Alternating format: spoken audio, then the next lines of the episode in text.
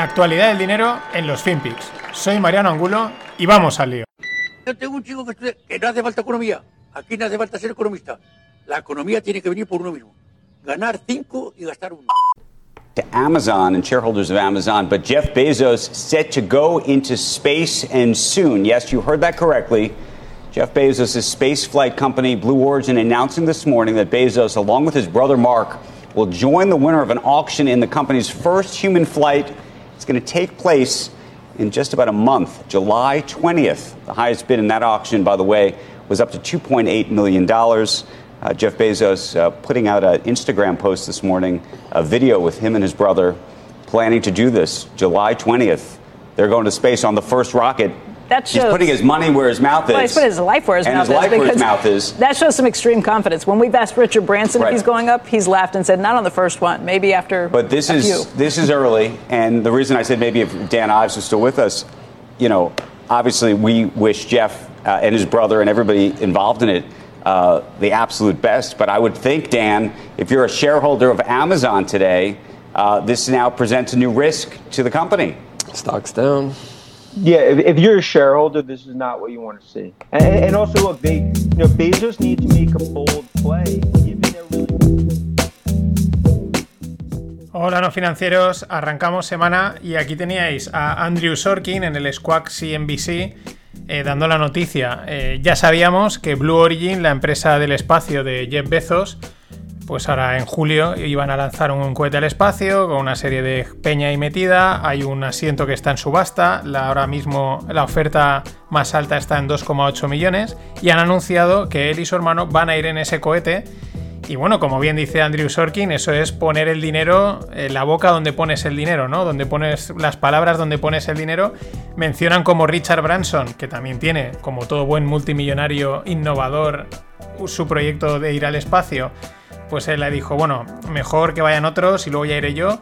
Pero tiene sentido lo que al final dicen. Si tú eres un accionista de, si eres un accionista de Amazon, pues no te debería hacer mucha gracia, porque se está poniendo en riesgo, podría petar el cohete. Y aunque él ahora se haya retirado de CEO y haya este, el otro que ahora no me acuerdo el nombre cuál es, pero no deja de ser Jeff Bezos, no deja de ser una referencia y quizás es correr un riesgo, por un lado lógico, oye, son mis cohetes, yo me monto y tiro del carro, pero por otro lado, pues claro, es el responsable de una de las empresas más valiosas del mundo, así que apuntan bastante bien eh, desde Squawk CNBC a este, a este análisis. Y lo que también podría ir al espacio son los tardígrados. Esto es un paper que he encontrado y lo tenéis en la newsletter. Bueno, los tardígrados es un bichito muy pequeñito, muy feo, así con lorzas, gordo, con pelillos y tal. Bueno, pues como son todos los bichos estos microscópicos que son, pues muchas veces algo repugnantes, ¿no? Habrá quien le guste. Bueno, pues la historia es que han hecho una prueba, los han metido en un cañón y los han lanzado a toda pastilla, a un kilómetro por segundo, una auténtica barbaridad. Y los tíos sobreviven. O sea, el tardígrado este aparte es uno de estos bichitos que sobreviven en cualquier tipo de condición. O sea, en condiciones extremas, los tíos ahí aguantan estoicamente, ¿no? Y encima aguantan que los metan en un cañón y los disparen a un kilómetro segundo. Y todo esto viene por la idea de poder colonizar planetas cañonando, ¿no? O sea, disparando estos bichitos. La- esto viene de que en el 2019 una- la sonda israelí Serenity se estrelló contra la superficie lunar y llevaba bichitos pues para las pruebas, ¿no? Y bueno, pues contaminaron la luna con los bichitos, son microscópicos y bueno, parece ser que podrían sobrevivir, ¿no? Y, y esta es la historia. Claro, luego no nos quejemos si vienen los extraterrestres, en caso de que existan, y, nos bombardeen, ¿no? Porque tú en vez de lanzarle mensajes de paz y amor, o el disco de, Taylor Swift, o una cosa así, pues les mandas, les bombardeas con bichitos horribles, ¿no? Que uno lo primero que puede pensar es esto me va a matar. O sea, no nos quejemos luego si no vienen en son de paz. Pero es así, ¿eh? Lo tenéis en la newsletter, hay un paper escrito y todo. Que todo, hoy en día, todo por paper de universidad. Y siguiendo en el espacio, os dejo también en la newsletter un artículo que han publicado nuevos inversores sobre el, bueno, unas noticias que yo no conocía. Elon Musk envió el pasado 3 de junio en uno de esos envíos que están haciendo constantemente al espacio de satélites y de pruebas, envió un nodo Ethereum. Y el próximo 24 de junio enviará un nodo Bitcoin al espacio. Entonces es una manera también en la que, pues bueno, se le critica, pero el tío va probando cosas, el tío va innovando. Él él es que lo ve ya ahí, que nos vamos a ir ya mañana ahí al espacio y vamos a tener que comprar y transaccionar dinero en el espacio y esto tiene que estar ya probado, ¿no? Yo creo que da un poquito de tiempo, pero bueno, él va a su marcha. Y siguiendo con el espacio, o casi, porque está ahí casi, los vuelos supersónicos. Esta, esta, startup la mencioné hace poco, que se llama Boom. El tema es que United Airlines apuesta por los vuelos supersónicos, le encarga 15 aviones a esta empresa por un valor de 3, de 3 billions. Detalles, bueno, la idea es conectar Londres-Nueva York en 3,5 horas. Vale, vamos ahora con los detalles, con la amiga, que es lo que, lo que, lo que, lo que interesa. Bueno, esta startup Boom nunca ha construido, como buena startup, pues nunca ha construido aviones a escala completa. Por lo tanto, aún tendría que construirlos, pasar todos los controles de seguridad, etc. Es decir, 2029 ponían en la, en la noticia. Luego, ¿qué sucede? Otra cosa de estas curiosas, el clásico del mundo de la, de la aviación que es un problema que mm, no se afronta, yo creo que en parte porque no se quiere. He oído a expertos del mundo del transporte diciendo que, que, bueno, que se podría eh, pensar el que el modelo de que funcionan los, los aeropuertos y las aerolíneas es el modelo hub and spoke, que es el radial, ¿no? Una rueda de bicicleta, pues un centro y todo el mundo acude al mismo lugar para, ¿por qué? para volar. ¿Por qué? Bueno, economías de escala, te dicen que es que así se consume menos, eh, combustible, ya, pero ¿y el combustible que, gasta la gente en ir hasta el aeropuerto, los tiempos de espera, etcétera? Sé que puede pensar loco hacer un modelo punto punto, pero oye, ¿por qué no? Bueno, ¿por qué lo digo? Porque claro, lo que pasa, tú puedes tardar 3,5 horas, que al final es lo que te aporta valor, ¿no? En ir de Londres a Nueva York, nada, en periquete te has plantado allí, pero luego, entre controles de seguridad, tiempo de antelación que tienes que ir y luego el transporte en estas grandes ciudades, que igual tardas más de 3,5 horas en solo llegar al aeropuerto y salir del aeropuerto. Quizás eh, los modelos de drones, de nueva movilidad, los túneles de Elon Musk, pues acaben resolviendo estas cosas, pero es una, es una cosa que no se aborda. Es verdad que tampoco es una solución fácil, pero no deja de ser a veces curioso que tardas más yendo que desplazándote. En siguiendo, la industria del transporte a mí me parece siempre un poco eterna promesa. Es necesaria, se gasta un montón, cada vez más, para movernos nosotros, para mover paquetería. Siempre parece, hay mucho que desarrollar, pero es como que siempre ahí, ¿no? Es un poco eterna promesa la aviación, los trenes, etcétera. Bueno, los trenes son un poquito más rentables. Y por último, siguiendo con, con esto, una, con esto de, los aviones supersónicos, ya la parte B, ¿no? La dark side, la conspiración, podríamos decir. Una cuenta de Twitter apuntaba, y yo creo que con, cierta, con cierto sentido común, que le llamaba la atención lo rápido que se canceló en el Concorde. Acordaros que era Hacia el, vuelo hubo un accidente y enseguida se canceló. Se dijeron, no, ha habido un accidente, esto no se puede volar más.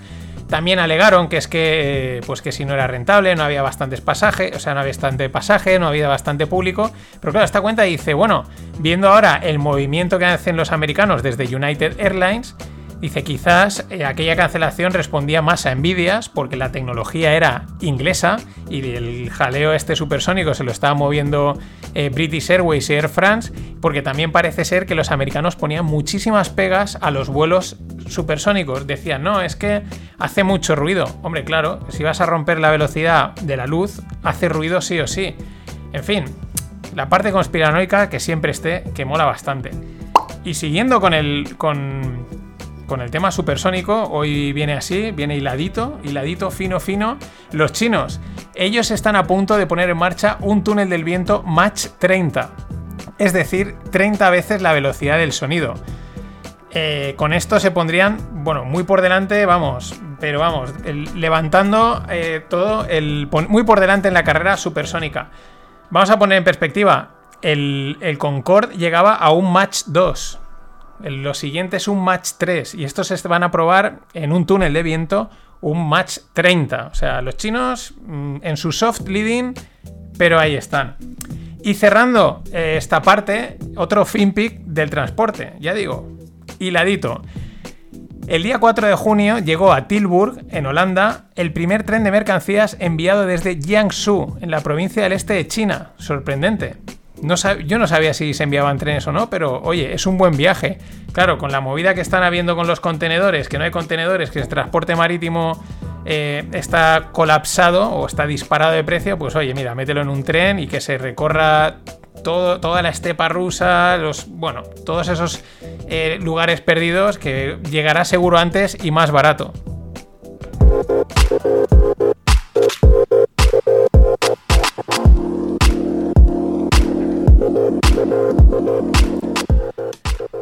En el mundo startup, Gorillas es una startup alemana con sede en Berlín que se dedica al quick commerce. Esta es una modalidad de e-commerce eh, rápido, es decir, ellos se definen como 10 Minute Grocery Delivery Company, ¿no? Te entregamos eh, pues cosas de comida, no tienen por qué ser de restaurante, ¿vale? Pues em, cualquier cosa que podías comprar en un supermercado o similar eh, en menos de 10 minutos. Ese es el concepto de quick commerce que está entrando muy fuerte. Bueno, ¿qué ha pasado con Gorillas? Levantó 245 millones el pasado marzo y se puso en una valoración de un billón. Es decir, en nueve meses, desde que la lanzaron, nueve meses más tarde ya tenía el, hito de valer un billón, ser considerado unicornio europeo. Con esto superaba a Hopin, que era otra, era la, la startup más rápida en alcanzar la valoración de un billón, lo hizo en 2020 Recordaos que Hopin se dedica al tema este de videoconferencias, que con el, claro, pues con el coronavirus y tal, les ha ido de cine. Bueno, volviendo, Gorilas, marzo, levanta 245 billions, millions, perdón, millones, a valoración de un billón. Bien, pues ya está pensando, ya están planteando la búsqueda de un billón, o sea, de financiación, que le pondrían una valoración de 6 billions. Van a toda pastilla. Como no, Masayoshi Son y SoftBank están en la lista de candidatos a entrar, porque ellos estas super rondas, ¿cómo se las van a perder? Y ojo lo que dice un rider, porque claro, cuando creces tan rápido, pues es lo que pasa. Un rider de gorilas dice que, eh, vale, que han llegado a un billón eh, súper rápido y que ellos lo notan, que ellos cada día notan cómo el número de entregas sube de una manera brutal, pero que su salario sigue siendo el mismo y que ellos quieren participar del éxito de la compañía. Esto tiene una doble interpretación. Bueno, tiene muchas interpretaciones, ¿no? Lo rápido que enseguida la gente se sube al carro, lógicamente. Pero también la confirmación, te lo está diciendo un repartidor, de que la compañía crece a una manera brutal, ¿no? Y enseguida a pedir pasta. Esta este es otro debate que a veces ha salido en Twitter, en, los círculos startup, de este tipo de compañías, ¿no? Que lo que hacen es crecimiento salvaje, a lo bestia. Eh, levantan mucha pasta, queman en contratar a gente, en marketing, a toda pastilla y operan a pérdidas, con lo cual bueno, mm, y muchas luego acaban siendo una trampa de que lo único que pueden hacer es levantar y levantar dinero y levantar y levantar dinero y esperar algún día ganarlo. Otras lo acaban petando. Es una competencia brutal. Y nos vamos a Bitcoin, porque este fin de ha habido conferencia, la Bitcoin Conference organizada por Bitcoin Magazine. Os voy a poner el corte.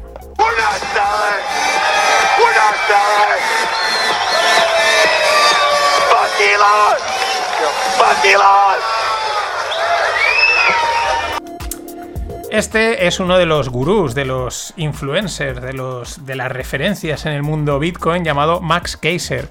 Con un traje blanco y gritando eso, We are not selling, fuck Elon. Lo mejor es que al lado está Michael Saylor, yo no entiendo nada.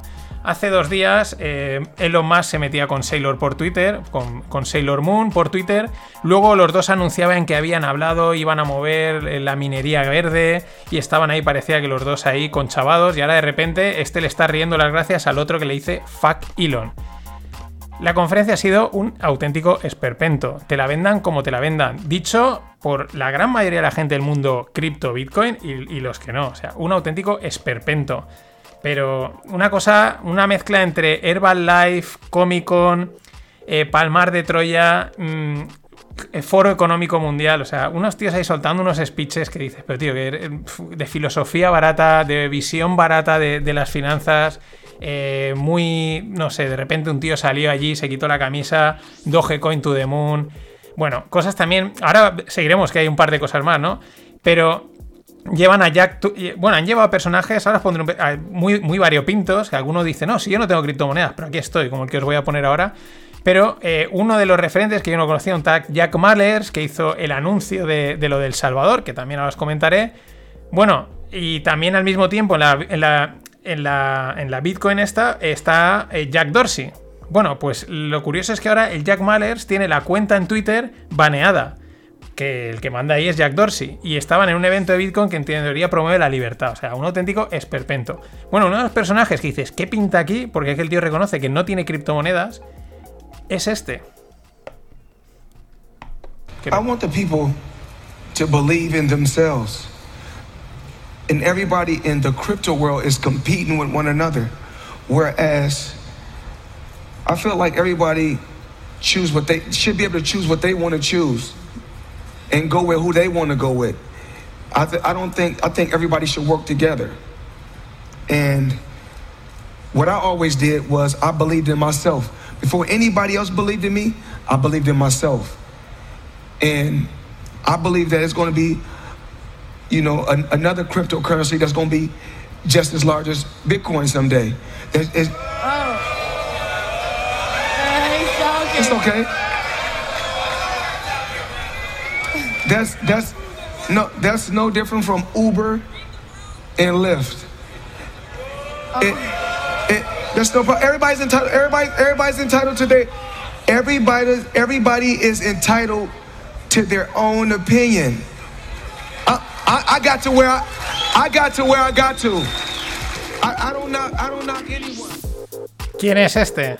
Floyd Mayweather, sí, sí, el boxeador, porque justo también coincidía que estaba allí en Miami y tenía una pelea. El tío ahora dice, yo no tengo criptomonedas.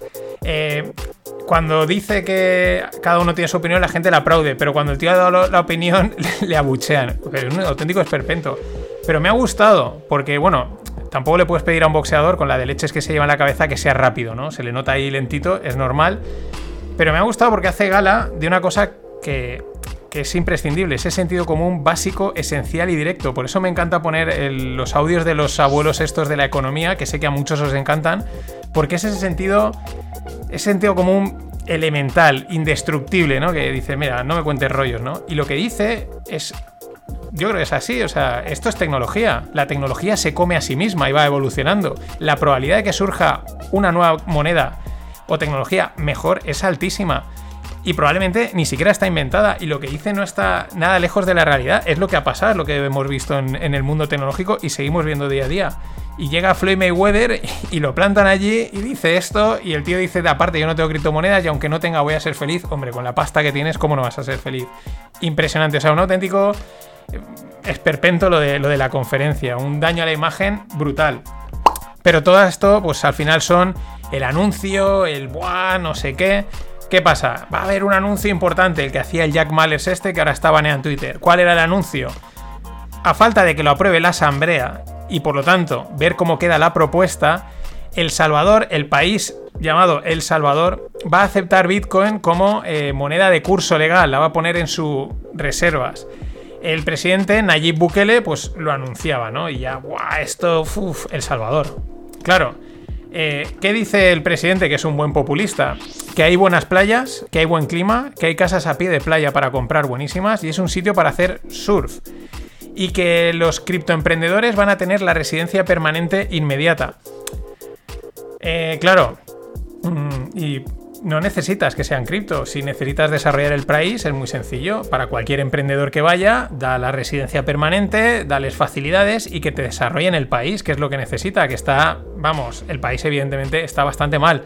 Eh, ¿Cuál es una de las consecuencias positivas de que lo consideren una moneda de curso legal? Que ya no hay eh, impuestos a las ganancias del capital en, cuando inviertes en moneda extranjera. Pero ya digo, todo esto está por ver de cómo queda finalmente legalmente en la asamblea definido, etcétera. Eh, siguiendo con el populismo, el 70, bueno, datos, el 70% de la población de El Salvador no tiene cuenta bancaria. ¿Qué más dice este Nayib Bukele? Porque claro, hacen la, la cuenta, el, el modelo de los políticos lineal, ¿no? Dice que el país, el país recibe 6.000 millones de dólares al año en reservas extranjeras, que son el 20% del PIB nacional. Claro que si llega a través de Bitcoin ya no hay manos intermediarias que lo pierdan. Y que eh, si solo el 1% del valor de mercado de Bitcoin entrase en El Salvador, eso aumentaría el PIB en un 25%. El clásico cálculo lineal sencillo de esta gente que no entiende que 2 y 2 son 8, pero 2 más 1 más 1 son 3. En fin, ahora los pros los hedge funds. ¿Qué, soltaba por Twitter el domingo un hedge fund de volatilidad dice, bueno, este es un país desarrollado, subdesarrollado, azotado por la violencia de las bandas llamadas maras, tiene una mala situación geográfica, falta de turismo, una infraestructura anticuada y por lo tanto falta de competitividad en exportación e importación. ¿Qué supone? Dice, entiendo que se la jueguen con Bitcoin, como ha hecho Michael Saylor, no nos queda otra, pues nos la jugamos, a ver si así pues captamos más pasta, ¿no? Podemos emitir igual bonos en Bitcoin y entonces la gente te los compra y tú pues captas más dinero. Mm, ojo también porque el eh, reciben dinero el Banco Mundial. El Banco Mundial pues puede decir, oye, yo el dinero te lo doy para infraestructura, no para que te lo gastes en un activo de especulación. Los Estados Unidos ya han dicho que también igual le cortan el grifo. Alguien decía, en 2024 Estados Unidos va a hacer como en Nicaragua y invadirá El Salvador. Pero ¿a qué apuntaba este hedge fund? Pues algo básico, elemental de los mercados. Has metido un activo muy volátil, de mucho riesgo en tu, en tu hoja de balance. ¿Eso qué quiere decir? y estás endeudado. ¿Qué quiere decir? Que tu deuda vale menos. Punto. Que tu deuda vale menos, has aumentado tu riesgo de impago, los fanboys a su casa, no, porque esto es el futuro, ya, ya, pero a día de hoy es un activo volátil, incrementas tu riesgo de impago y por lo tanto tu deuda hoy tiene que valer menos. Y yo me imagino que hasta que se apruebe, pero los hedge funds ya estarán haciendo, afilando los dientes para ver cómo le meten ahí. Faltará que se apruebe. En fin, hasta mañana.